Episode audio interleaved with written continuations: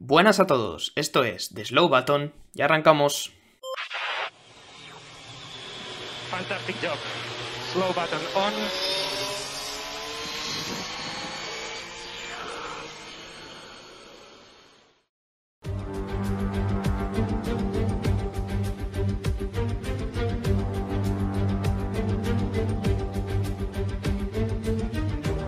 Pasado, mucho más cerca del final de temporada, el Gran Premio de Jeddah tuvo emoción y este año también, tuvo colisiones y abandonos y este año ha tenido todavía más y sobre todo tuvo polémica, algo que por suerte no se ha repetido este año. Muy buenas a todos y bienvenidos al tercer episodio de The Slow Button que corresponde al Gran Premio de Arabia Saudí en el circuito de Jeddah que se celebró ayer domingo, hoy estamos un poquito fuera de nuestro día habitual por las horas del Gran Premio y como siempre para comentarlo está conmigo David, ¿cómo estás? Buenas tardes. Pues estamos aquí, muy bien, la verdad, eh, a lunes. Eh, ayer, bueno, la, carrera acabó como a las ocho y media. Y bueno, estamos en época de exámenes y demás. Eh, así que era mejor dejarlo para hoy. Creo que podíamos también reposarla un poco y analizarlo todo bien hoy. Sí, efectivamente, porque bueno, he dicho que no tuvo tanta polémica como el año pasado, porque evidentemente nada se puede comparar con aquel supuesto break test que Verstappen le hizo a Hamilton, pero bueno, también tuvo sus cosas y era importante analizarlas con calma. Como os habréis dado cuenta, no voy a presentar a Javi, que hoy no nos puede acompañar, seguramente lo tendremos de vuelta para el próximo episodio. Y nada, vamos a entrar directamente al trapo con este Gran Premio de Arabia Saudí, circuito de Jeddah, David, eh, urbano, probablemente el circuito casi más urbano que existe, un circuito emocionante con un onboard bastante impactante y que realmente es un circuito que, que da, o sea, impone mucho. Es un circuito peligroso. Es peligroso porque, claro, es un circuito urbano, pero no es como Mónaco, eh, como Singapur, ni siquiera como Azerbaiyán, que era el circuito más rápido urbano que teníamos, ¿no? Por esa larga, larga recta y dos zonas de DRS. Pero es que no es comparable con, con uh, Arabia Saudí, que vas eh, entre muros a 300 km por hora y además son casi todo curvas enlazadas rápidas eh, que se hacen a fondo o prácticamente a fondo. No hay casi ninguna frenada fuerte, salvo la última igual y la primera. No hay frenadas fuertes, así que es que es casi toda la vuelta a fondo, sino levantando un poco y en curvas enlazadas que bueno, ya sabemos que son complicadas y como entres un poco mal y te vayas largo, aquí no hay grava, no hay césped, aquí hay muro. Sí, ahora lo comentaremos porque los muros han sido protagonistas, como también lo fueron el año pasado, porque como bien dice David, aquí en cuanto tienes un error, el muro te está esperando, ¿no? Es exactamente igual que Mónaco, lo único que aquí tienes la desventaja de que vas mucho más rápido, por lo tanto los accidentes son eh, más fuertes. Vamos a pasar a repasar rápidamente la, la quali del sábado, los libres, como sabéis, los pasamos un poquito por alto, tampoco tuvimos nada destacable. Y como digo, David, cuéntame los resultados de la quali. Pues en la Q1 teníamos sorpresa absoluta, porque bueno, el pobre Sunoda eh, no salía, tenía problemas de fiabilidad que luego tuvo en la carrera, que también tuvo Gasly en la carrera pasada y que tuvo también en los libres. O sea, cuidado con ese motor Honda, sobre todo al Alfa Tauri le está afectando, aunque los dos Red Bull abandonaron en Bahrein, pero sobre todo parece que al Alfa Tauri le está afectando. Así que Sunoda pues, no salió, quedó eliminado evidentemente. Luego se eliminaron Latifi, Hulkenberg, Albon y Lewis Hamilton. Hamilton abandonó en, en, la Q1 por puro ritmo. No hubo ningún accidente, ni lluvia, ni tuvo un percance con el coche. Eh, todo, solo fue por puro ritmo y creo que esto pues, ha sido lo que más ha chocado de, de la Q1. Sí, desde luego. Hamilton que desde 2017, Brasil, si no me equivoco, David, eh, no se quedaba fuera en una Q1 y en aquella ocasión, creo que tú lo comentaste, eh, no sé si lo hemos confirmado, pero debió de ser por alguna cuestión de lluvia o de accidente o algo parecido, ¿verdad? Sí, creo que fue un, un accidente eh, lo, de, lo de Brasil. Y ya creo que después de eso te tenías que remontar como a 2009 o 2010 o algo así. O sea, era una, una locura. Se ha quedado un par de veces en, en, Q1. O sea, es que no es algo que, bueno, para él es totalmente nuevo. Sí, evidentemente una situación bastante extraña para Lewis Hamilton, que pues está mucho más acostumbrado a estar en Q3, incluso llevándose poles constantemente, pero bueno, que aquí se tenía que, bueno, que conformar quedándose en esa Q1, y además se le vio bastante impactado, yo creo, eh, cuando le comentaban por radio que George Russell, por ejemplo, en el primer sector le estaba sacando la friolera de siete, décimas, ¿no? Que al fin y al cabo es el hombre en la parrilla que lleva el mismo coche que tú, ¿no? O sea que eso sí que yo creo que se vio bastante sorprendido Lewis Hamilton con esa diferencia. Eh, pasamos a Q2, ¿qué, qué teníamos ahí? Pues seguíamos con los eh, McLaren eliminados. Ricciardo, que bueno, iba a ser P14 por una penalización, eh, no por su posición inicial, le va a ser por una penalización por bloquear, no sé si a Albon o a Stroll, no estoy seguro, pero bueno, tres eh, posiciones de penalización, se quedaba en la P14. Luego Stroll eliminado, Wang Yuzu y también se quedaba a las puertas Lando Norris, así que los McLaren mejoran en cuanto a Bahrein, pero pues tampoco se meten en Q3. Sí, la cuestión de. Confírmame si me equivoco, pero la cuestión de Ricciardo tuvo que ver con un unsafe release o algo así en el pit, ¿puede ser? Sí, hubo una especie de bloqueo, un unsafe release o algo, y, son, no, recuerdo a quién, me suena que o Astrol o Albon, no sé por qué, me suena de los dos, y pues son tres posiciones de penalización.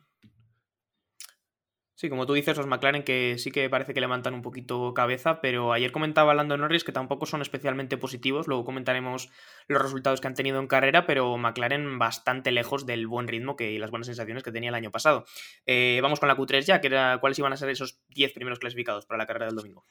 Me he dejado a uno, si os habéis dado cuenta, eh, cuatro eliminados en, en, Q, 2 y, y, son tres, ¿no? Lo que pasa que me he dejado al final a Mick Schumacher porque bueno, no lo hemos comentado, en la Q2 estaba en posición de entrar a la Q3 y tuvo un accidente bestial, en, uno de los más fuertes que habremos visto en los últimos años, igual con el de Verstappen el año pasado y con el, evidentemente el de Grosjean en Bahrein. Un accidente súper fuerte, lo he dejado para el final porque se, podía haber metido en, la Q3 realmente, iba noveno, pero finalmente con ese eh, accidente eh, no, no, logró entrar en, en Q3 y evidentemente no salió. Eh, así que bueno, ahora comento los de la Q3, que se quedaron el décimo Magnussen, entró otra vez en, la Q3, Gasly noveno, octavo Botas, séptimo Alonso, que bueno, eh, se quedó un poco decepcionado porque sí que es verdad que esperaba ser quinto, eh, donde quedó su compañero Ocon. En medio de los dos Alpine se quedó George Russell, el, otro Mercedes, que bueno, le sacó 10 posiciones a Hamilton. cuarto, Max Verstappen. Tercero, Carlos Sainz. Segundo, Charles Leclerc. Y primero, para mí, la sorpresa, creo que no se lo esperaba prácticamente nadie, Checo Pérez.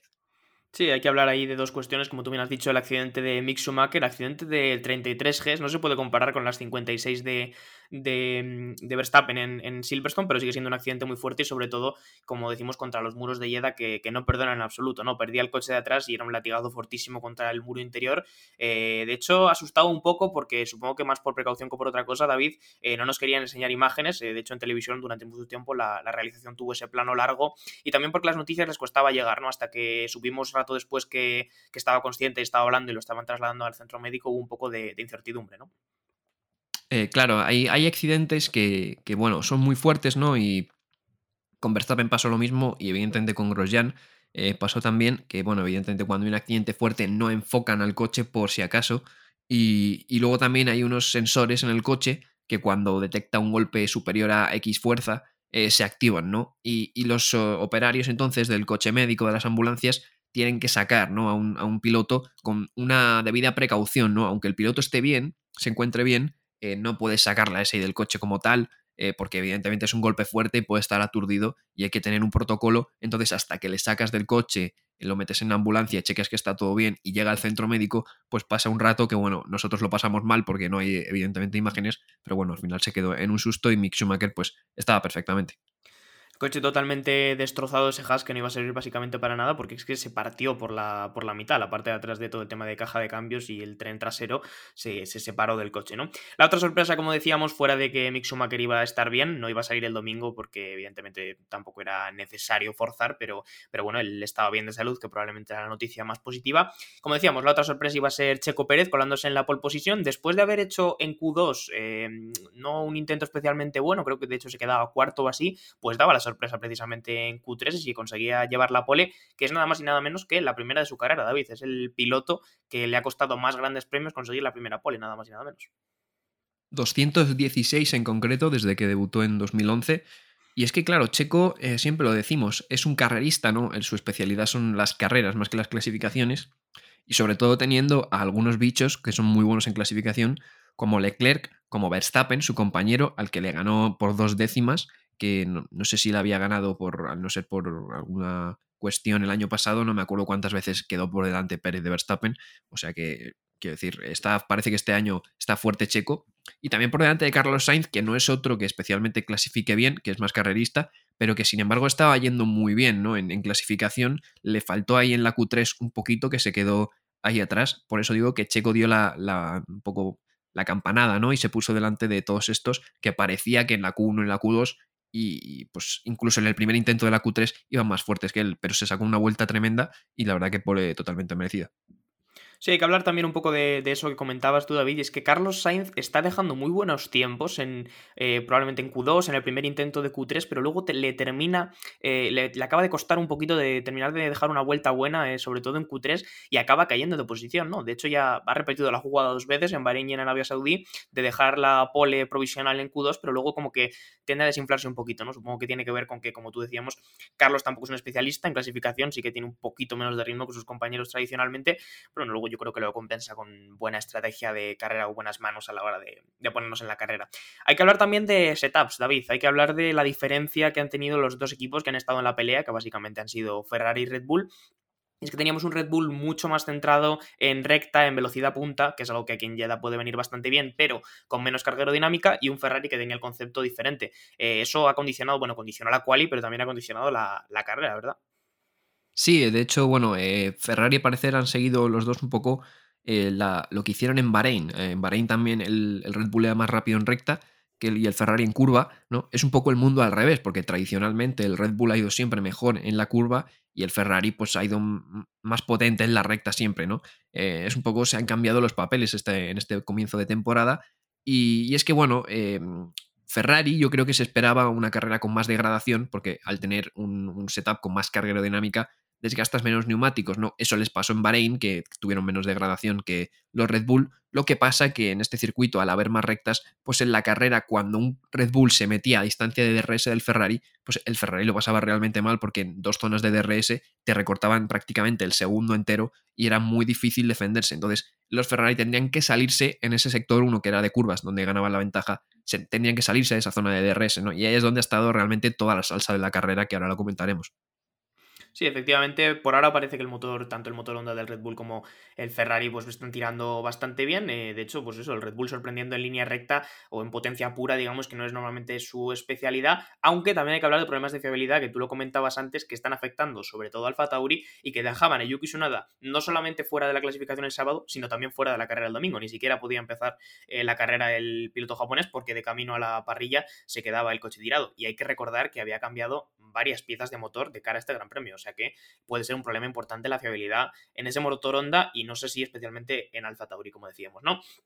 La salida va a ser relativamente tranquila, hay que decirlo, David, eh, teniendo en cuenta lo que nos tiene, el poco tiempo que nos tiene este circuito acostumbrado, pero era una salida que, no, si no me acuerdo mal, no tenía ningún golpe. Eh, tal vez la peor noticia era que Carlos Sainz, que salía desde la tercera posición, iba a perder esa posición con eh, Max Verstappen debido a que su compañero salía un poquito peor y le iba a obstaculizar en su intento de pasar a Pérez por la pole, ¿verdad? Sí, el Leclerc de los cuatro de arriba fue el que peor salió, no por mucha diferencia, pero sí que fue el que peor salió. Y Carlos Sainz salió muy bien. Lo que pasa que, bueno, eh, Checo se tiró a defender el interior porque salía, salió muy bien y primero. Y Leclerc pues se tiró al exterior de la curva donde ya estaba Carlos Sainz, entonces tuvo que levantar. Y Verstappen, muy listo, eh, se metió por el interior de la curva y salió con mejor tracción para adelantarle y ponerse en ese momento en tercera posición. Carlos Sainz se ponía cuarta posición. Pues todos los equipos que empezaban con estrategia, principalmente de medios y tres pilotos que iban a marcar la diferencia, iban a ser Magnus, Hamilton y Hulkenberg, que empezaban con duros. Eh, habla que hablar sobre todo luego de Hamilton, que sabemos que los duros es un neumático que le suele ir especialmente bien y que pudo rentabilizarlos bastante, teniendo en cuenta que, como decíamos antes, empezaba la carrera desde mucho más atrás de lo que está habituado, ¿no? Otro adelantamiento que íbamos a tener nada más empezar la carrera iba a ser el de Russell con Ocon. Russell que ayer pues sí que pudo cerrar un buen resultado de carrera en comparación a a Hamilton y al que se le está viendo bastante cómodo con el Mercedes, yo creo, ¿verdad, David? Russell, sí, la verdad que sorprendió, eh, vamos, eh, quiero decir, Mercedes ya hemos visto que es probablemente el tercer coche, ¿no? En clasificación se ha visto menos potente que luego en carrera, yo creo, que sí que son el tercer coche, yo creo, oficialmente, ¿no? Em, pero claro, Hamilton salía 16 y va Russell y se pone sexto ¿no? en la clasificación, metiéndole bastantes, creo que eran como seis décimas en, la Q1 le metió. Em, es una burrada, ¿no? Y Hamilton no solo que esté tan acostumbrado a salir tan atrás, sino que no está acostumbrado a que su compañero de equipo le gane. De hecho, todas las veces que ha tenido un compañero de equipo potente, sea Alonso, sea Baton, ha habido roces y ha habido problemas, ¿no? Y esto pues va un poco contra lo que hemos visto en Mercedes durante todos estos años. Se me olvidaba, cómo no, Nico Rosberg, que no sé por qué lo había olvidado, posiblemente sea la más caliente que ha tenido. Eh, así que veremos a ver eh, si Russell sigue ganándole, a ver cómo reacciona Hamilton, porque a Russell se le ha visto muy bien y, en los dos grandes premios que tenemos, es verdad que en Bahrein parecía que Hamilton estaba por encima, pero no tan por encima de cómo ha estado Russell en esta carrera. Así que veremos cómo evoluciona esa dupla de Mercedes. Pues habrá que verlo, habrá que verlo porque yo creo que Hamilton no debe estar especialmente contento ni del rendimiento del Mercedes ni sobre todo de que su compañero le esté sacando esta diferencia. Hemos hablado de diferencias de setup también precisamente entre Ferrari y Red Bull. Luego hablaremos más en concreto de la pelea de Verstappen y Leclerc que al final marcó un poco el final de carrera y fue la principal parte de emoción de esta. Pero antes hay que hablar, eh, me bajo de tema David para hablar un poquito de esa pelea de Alpine que precisamente le vino muy bien a Russell para escaparse y estar básicamente solo toda la carrera porque no estaba en el ritmo de los cuatro hombres delante pero tampoco estaba tan mal como los hombres de Alpine, que se pusieron eh, Ocon y Alonso a pelear por la sexta posición, en una pelea que en mi opinión fue un poco eh, entre absurda e inútil, yo creo, ¿no? Sí, esto, a ver, em, muchas veces cuando vemos que, bueno, cuando decíamos lo de que Bottas dejara pasar a Hamilton o el año pasado Checo con Verstappen, ¿no? Muchas veces nos daba rabia, ¿no? Porque queríamos ver a esos pilotos plantarle cara a los campeones, digamos. Eh, pero Claro, luego cuando pasa esto, ves por qué los equipos no dejan luchar, ¿no? Y es porque tienes a dos tíos que evidentemente quieren quedar uno por encima del otro y quieren ganar, pero tienes a alguien por delante que se te va y sobre todo a Bottas y a Magnussen que tienen un ritmo bastante parecido al Alpine, que parece que este año va a ser esa un poco la lucha de la zona media eh, con eh, Haas y con Alfa Romeo con, con Alpine, y claro, se te van acercando, ¿no? Y tienes a dos pilotos que pueden ir rápido y están perdiendo tiempo luchando entre ellos, ¿no? Y una acción además al límite, como fue la de Ocon con Alonso, que, casi se va al muro, lo estrangula un poco, que es una acción que es verdad que se la haces a otro piloto y es agresiva, pero si se la haces a tu compañero de equipo, es de estas acciones límites, ¿no? Que muchas veces puedes decir, oye, afloja un poco, que sois compañeros como, como choquéis eh, bronca monumental. Creo que al PIN le costó un poquito reaccionar para meter la mano ahí y decir, oye, chicos, eh, somos compañeros de equipo y esto no nos está rentabilizando nada, porque es que, como decía antes, lo que hizo fue permitir que Russell se escapara por delante, pero además que los pilotos de detrás, Bottas y Magnussen, que también tienen muy buen ritmo eh, con esos ambos, con dos motores Ferrari, eh, llegaran. Fue Alonso primero el que consiguió adelantar a Ocon, después Ocon se la devolvía, pero se saltaba la curva 2, por lo tanto tenía que devolver la posición y para este momento, cuando ya le comunicaban a Ocon desde radio que tenía que mantener esa posición, que no volviera a intentar adelantar a Alonso, pues Bottas y Magnussen ya estaban detrás. Eh, ese ha sido un poco el tema de la cuestión de la pelea de Alpine. Veremos a ver si no se repiten otras carreras, porque como digo, en esta carrera, 100% eh, lo que les ha hecho ha sido perder tiempo y perder lo que podría haber sido un buen resultado, aunque bueno, tampoco ha sido malo fuera de, como luego comentaremos, el abandono de Alonso, aunque se fue por otros motivos, ¿no? Eh, como decíamos, eh, esa iba a ser un poquito la pelea de Alpine, que no le vino bien especialmente a ellos, pero sí a los hombres de detrás. Y hay que hablar también de eh, abandonos, David, que en esta carrera hubo bastantes. Si ya contamos que Mick Schumacher no iba a salir por el accidente del sábado, si contamos que su noda ya no estaba porque el motor se le había parado en esa vuelta de camino a la parrilla, luego íbamos a tener además otros mm, cinco abandonos por diferentes motivos, y tres de ellos además prácticamente en un minuto. Sí, además fueron eh, dos por, bueno, por accidente choque, que fueron los dos Williams, y tres por problemas mecánicos y que fueron, es que fueron seguidos. Eh, el primer abandono fue Nicolás Latifi, emulando un poco la de eh, Abu Dhabi del año pasado, salvando las enormes distancias de que no se decide un mundial. Em, provocó un, un, safety car que, por cierto, le vino fatal a Checo Pérez, que entró en boxes una vuelta antes y le fastidió el intento de quedarse en esa primera posición defendiéndose de Leclerc. Latifi bueno, chocó, salió el safety car, cambió la carrera completamente. Y luego tuvimos los tres abandonos prácticamente seguidos de Alonso, Ricciardo y Botas, que bueno, pues fueron problemas de fiabilidad. Botas sí que llegó al boxes y se pudo retirar normal, pero Ricciardo y Alonso se quedaron eh, los dos en la entrada del pit lane, que eso provocó también un poco un lío, porque Hamilton eh, quería entrar y al final no pudo entrar porque estaba cerrado el pit lane. Alonso tuvo un problema de motor, eh, está mirando qué ha pasado. Básicamente en la primera eh, curva de la vuelta estaba luchando con Magnussen, creo, y, pues en la salida de la curva no tenía potencia, pudo llegar, ya digo, a la entrada del pit lane, que se quedó ahí parado, y Ricciardo sí que saliendo de la última curva se le apagó totalmente el coche y no pudo llegar ni al boxes estando a prácticamente 500 metros, o sea que, bueno, eh, problemas de motor, este año la fiabilidad va a ser algo importante, y además hemos visto ya problemas de motor en equipo, eh, en equipo Honda, con Alfa Tauri con Red Bull, hemos visto eh, problemas de motor en equipo Mercedes, hemos visto problemas de motor en equipo Renault y bueno, problema de botas eh, también equipo Ferrari, el único que ha tenido un problema en equipo Ferrari, pero sí que es verdad que el de botas mm, desconocemos por qué es, igual es hidráulica, o sea que de momento parece que el motor Ferrari es el más eh, fiable también.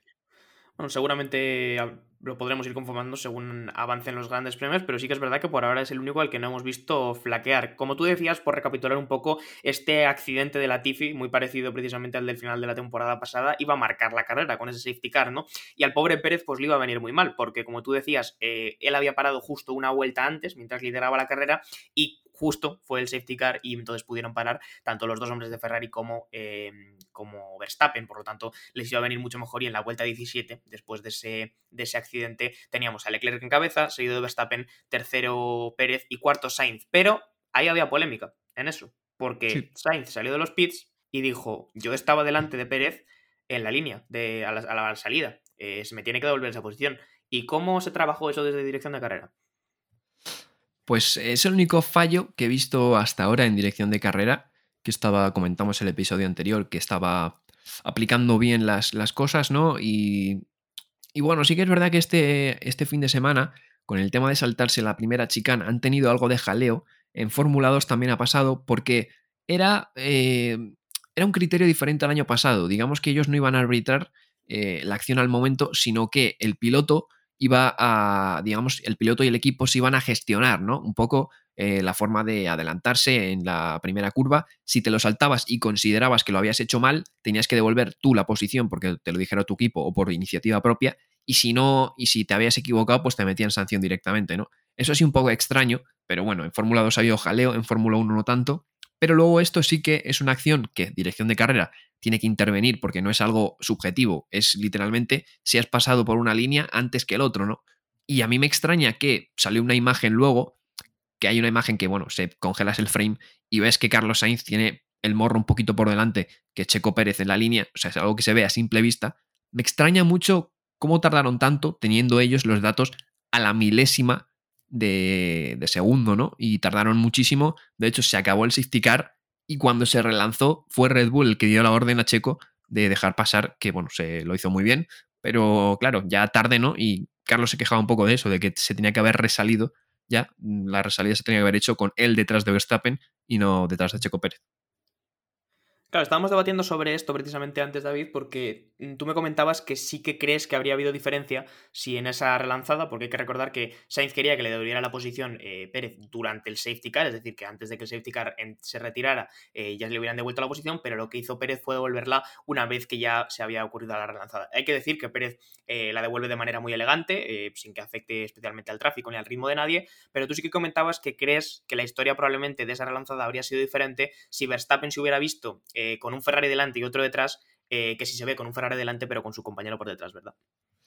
Sí, a ver, yo no digo que Carlos Sainz hubiera quedado delante de Verstappen, yo creo que Carlos Sainz hubiera mantenido posición. Yo solo digo que igual Leclerc gana la carrera. ¿Por qué? Porque en la resalida, como siempre vemos, Verstappen es muy agresivo en las resalidas, ¿no? Y siempre se pone en paralelo prácticamente con Leclerc. Aquí empezó ya el bonito pique en esa resalida, porque empezó a ponerse en paralelo a Leclerc y Leclerc muy pícaro en la última curva le arrinconó y tiró, ¿no? Y le pilló desprevenido, ¿no? Y creo que ahí, en esa relanzada, no es lo mismo tener focus, estar focalizado en el, en el rival delante, ¿no? Y teniendo a tu compañero detrás, que tener a un rival directo detrás, ¿no? Porque igual ahí eh, Leclerc lo arrincona y Carlos, que es compañero de equipo, está muy pillo y pilla el rebufo y le mete el coche, ¿no? Porque Checo igual le coge el rebufo, pero la primera chica no le tira el coche. Pero igual Carlos Sainz sí, no te digo que luego Carlos Sainz se quedara delante de Verstappen o que lo pasara, pero igual en esa lucha Verstappen se defendía una vuelta o media vuelta y Leclerc tiraba un poquito, salía de zona de RS y luego ya después de ese virtual safety car no le cogía la zona de RS. Vete tú a saber, o sea, es una hipótesis, tampoco digo que igual afectara, pero igual Leclerc pues habría sacado más ventaja igual. Sí, eso, eso no te lo puedo negar, que tal vez sí que Verstappen tendría que haber estado más preocupado de tener al piloto madrileño detrás y menos centrado en poder atacar a Leclerc, pero bueno, al fin y al cabo son supuestos, no lo sabemos. En todo caso, eh, creo que Carlos no podría haber peleado por mejor puesto, en todo caso, como tú dices, podría haber condicionado que, que Leclerc hubiera ganado. En cualquier caso, iba a ser Pérez el que devolvía la posición ya una vez se había hecho la relanzada, así que Carlos se iba a quedar... Em, como decíamos, tercero, con Pérez cuarto, y pues los otros hombres de delante ya se iban separando y van a dejar principalmente pues la, batalla de, ese final de, carrera, ¿no? Eh, por detrás, como decíamos, en este momento venían esos abandonos, como hemos estado comentando, pues Alonso, Ricciardo, Botas prácticamente en un momento, se iba a cerrar el pit lane porque había dos coches realmente en la calle de entrada y eso iba a fastidiar sobre todo a Hamilton, porque hay que recordar que Hamilton había empezado con unos neumáticos duros y hasta este momento no había parado. Claro, justo en el momento en el que quiso entrar, el pit lane estaba cerrado, por lo tanto no pudo hacerlo. Y eso fastidió un poco a Hamilton, porque para ese momento se había conseguido parar hasta la sexta posición por el hecho de no haber parado, evidentemente, y tuvo que parar un poquito tarde de más por eh, haberle cerrado el pit lane. Nos vamos ya a la batalla, yo creo, David, de, Verstappen y Leclerc, que fue lo que marcó, como decimos, este final de carrera, y que fue básicamente una batalla en pista, pero también una batalla de inteligencia, una batalla de picardía, donde vimos también algo muy parecido a lo que ya vimos en Bahrein, ¿no? Con, con Verstappen atacando, eh, Leclerc dejándole el anzuelo, Verstappen mordiéndolo, para, por lo tanto, luego después Leclerc volver a, recuperar la posición. ¿Cómo, ¿Cómo se dio esa situación aquí en Jeddah? Bueno, pues después de ese virtual safety car que provocaron los coches eh, tirados de, bueno, de Alonso y de Ricciardo, Em, no sé por qué ni cómo, Verstappen creo que gestionó muy bien ese gap del eh, Virtual Safety Car porque le metió segundos a Carlos Sainz por, por, detrás y se acercó a Leclerc, ¿no? Porque lo tenía como en 1.6 en ese momento de la carrera, Leclerc estaba gestionando muy bien. Eh, hacían la vuelta rápida uno y a la siguiente se la quitaba el otro, ¿no? Entonces siempre se mantenía en una distancia de 1.1, 1.3, 1.6 en torno a esa distancia, ¿no? ¿Qué pasó? Después de eso gestionó muy bien y se metió en zona de DRS. Y aquí es donde tiene el problema el Ferrari, ¿no? Con la bala del, Red Bull y con DRS, pues Verstappen se lo comía. ¿Qué pasa? Hay una zona, la última curva, que vienes de esa zona larga de recta de DRS, que justo antes de la frenada tienes la zona de detección. Quien pase por ahí primero va a tener la recta principal, que es el principal punto de adelantamiento, el DRS.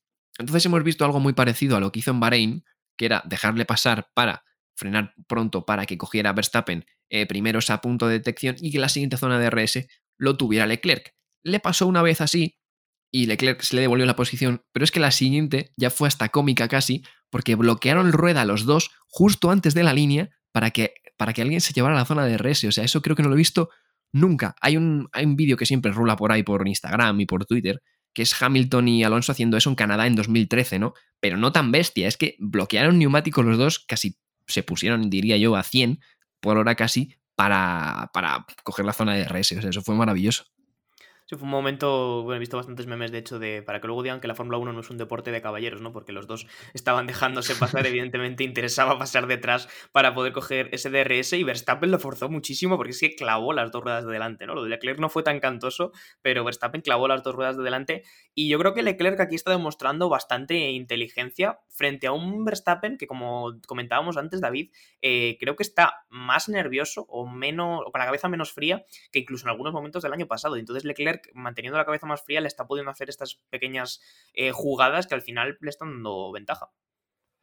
Verstappen siempre ha sido un piloto muy impulsivo, ¿no? Y eso es lo que ha ido eh, corrigiendo con el paso de los años. Y sí que es verdad que el año pasado seguía siendo impulsivo porque tuvo acciones muy límites con Hamilton. Lo que pasa es que Hamilton también estaba nervioso, yo creo, el año pasado, y también tenía acciones límite con Verstappen. Entonces veíamos una lucha ¿no? que nos dejaba todos los fines de semana acciones muy polémicas y muy criticables por parte de ambos pilotos, ¿no? ¿Qué está pasando? Que, eso ese año pasado se camuflaba, ¿no? Pero este año estamos dando con un Verstappen que, a, pesar de que ha corregido esos errores que le hacían estrellarse, ¿no? De la impulsividad, sigue teniendo estos momentos de impulsividad al pasar que Leclerc está gestionando maravillosamente bien. O sea, lleva dos carreras en modo, para mí, en modo campeón, porque creo que es típica mentalidad de piloto campeón de, al final de la carrera yo creo que se vio, de, bueno, si hoy quedamos segundos, no pasa nada, ya la, siguiente carrera la ganaremos. Y creo que Verstappen es más, más caliente de decir, eh, tengo que ganar esta carrera como sea, y la siguiente también, ¿no? Creo que encaja mejor la derrota Leclerc que Verstappen, y en esos momentos de calma, creo que ahí, pues de momento, la batalla, aunque sea 1-1, eh, para mí mentalmente es casi 2-0.